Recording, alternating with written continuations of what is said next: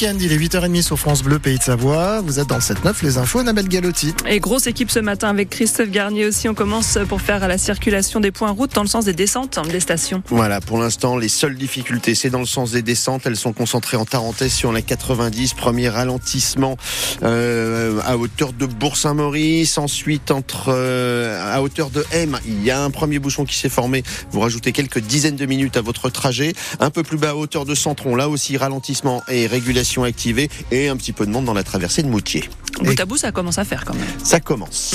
Et côté météo, on a des précipitations jusqu'en milieu d'après-midi. Ensuite, un refroidissement qui arrive avec l'arrivée de la neige en moyenne montagne et même la limite du neige qui s'abaisse à 700 mètres cet après-midi. Les hommages à Robert Badinter se poursuivent, lui qui a consacré sa vie à la défense des droits de l'homme. Oui, Robert Badinter, le père de l'abolition de la peine de mort, est décédé hier. Un hommage national lui sera rendu.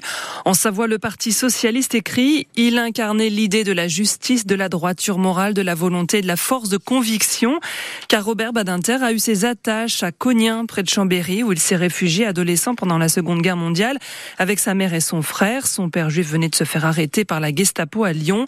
Cognien donc en 1943 où par sa discrétion, cette famille Badinter a été sauvée par les habitants. Très ému encore hier, Jonathan Landé. Oui, comme Fabienne, 70 ans, elle vit à Cognin depuis une vingtaine d'années. On est toujours triste quand ils partent. Mais je pense qu'il était quand même bien diminué maintenant. C'était son jour. Elle avait rencontré Robert Badinter à plusieurs reprises. C'était un homme qui était quand même très sympathique et puis qui prenait le temps d'écouter les autres. L'ancien garde des Sceaux était revenu en 1996 à Cognin pour témoigner sa reconnaissance aux habitants qui l'avaient hébergé.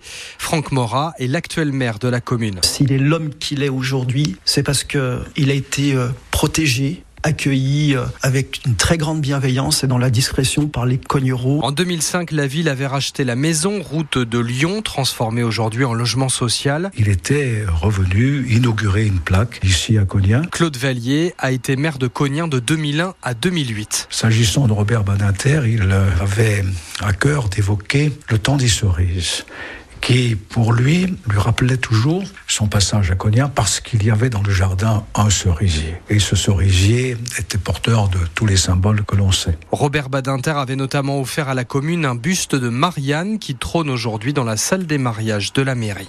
Ces souvenirs des habitants, la maison où a vécu Robert Badinter, adolescent à Cognac, sont à retrouver en vidéo sur francebleu.fr. La circulation sera dense toute la journée en direction des stations de ski. C'est le début des vacances de la zone C, Paris, Toulouse, l'Occitanie, avec de la pluie et de la neige aussi annoncée. On rappelle que les pneus neige et les chaînes sont obligatoires pour rejoindre les stations. France Bleu vous informe en temps réel avec des points trafic toutes les demi-heures. Un homme d'une cinquantaine d'années a reçu plusieurs coups de couteau hier pendant une bagarre à Ambilly.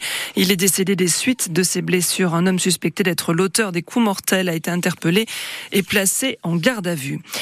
Le Tarn, Greta Thunberg est attendue pour une manifestation contre l'A69, la célèbre activiste engagée contre le réchauffement climatique, opposée à cette autoroute qui doit relier Toulouse à Castres. Un podium bleu, blanc, rouge hier au championnat du monde de biathlon. Et une autre française au pied de ce podium, quadruplé historique donc incroyable, le sprint en or emporté par Julia Simon, l'argent pour Justine Brezas-Boucher, le bronze pour Lou Jamono, Laurent et la quatrième place pour Sophie Chevaux.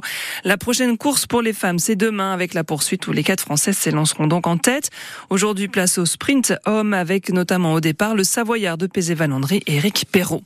En Ligue 2 de foot, le FC Annecy reçoit Concarneau ce soir au Parc des Sports. Les Reds sont 17e et toujours en position de relégable. Le dernier match remporté à domicile remonte à fin novembre. Ça commence à se ressentir sur la fréquentation du stade qui est en baisse. Écoutez la réaction de Laurent Guyot, l'entraîneur. Qu'est-ce que vous voulez que je dise à ça? Je vais pas reprocher aux gens de ne pas venir dans un stade aujourd'hui qui est euh, plus adapté.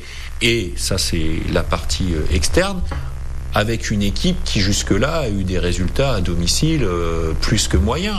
Donc euh, si on veut qu'il y ait des gens au stade, à nous de montrer autre chose sur le terrain en termes de résultats. Euh, l'année dernière, le stade, il n'était pas plus confortable, pas plus chaud, pas plus froid, puis il y avait un petit peu plus de monde. voilà, quelqu'un qui paye sa place et qui peut voir des résultats ou parfois même des matchs très moyens comme il y a pu y avoir depuis le début de saison, je comprends parfaitement qu'à un moment donné, ils se disent, ben moi je préfère rester au chaud à regarder la Starac. Et la bonne nouvelle, c'est que la Starac c'est terminé, donc pas de raison de ne pas aller au stade ce soir encourager le FC Annecy. C'est à partir de 19h. En rugby, le SOC s'est incliné hier 35 à 27 face à Bourg-en-Bresse. Et puis pour terminer, on replonge dans l'histoire de la dynastie des rois de Savoie avec les obsèques de Victor Emmanuel de Savoie, aujourd'hui près de Turin. C'est le fils du dernier roi d'Italie. Sa vie a été marquée par des affaires de mœurs et des mises en cause pour homicide et trafic d'armes notamment. Mais au-delà de ces frasques, avec lui s'éteint un des derniers maillons de la maison de Savoie qui a notamment marqué la ville de Chambéry.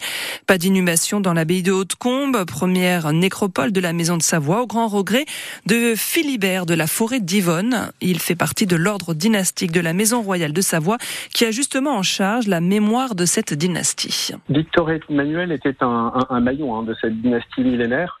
Effectivement, en qualité de Savoyard, j'aurais, euh, à titre personnel, effectivement aimé que Victor Emmanuel fasse le choix de l'abbaye d'Hautecombe.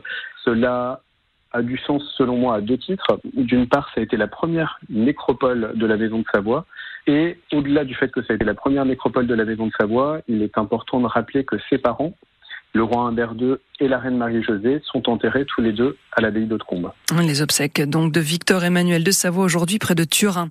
Enfin le triomphe pour Zao de Sagazan hier aux victoires de la musique. La jeune artiste est la grande gagnante de cette cérémonie. On l'avait promis tout à l'heure Serge d'avoir sa réaction à la fin de cette euh, victoire et notamment la victoire de la chanson originale qui est la seule pour laquelle le public vote. Elle était très émue. J'ai écrit cette chanson, euh, je l'aime trop cette chanson, elle est trop importante pour moi.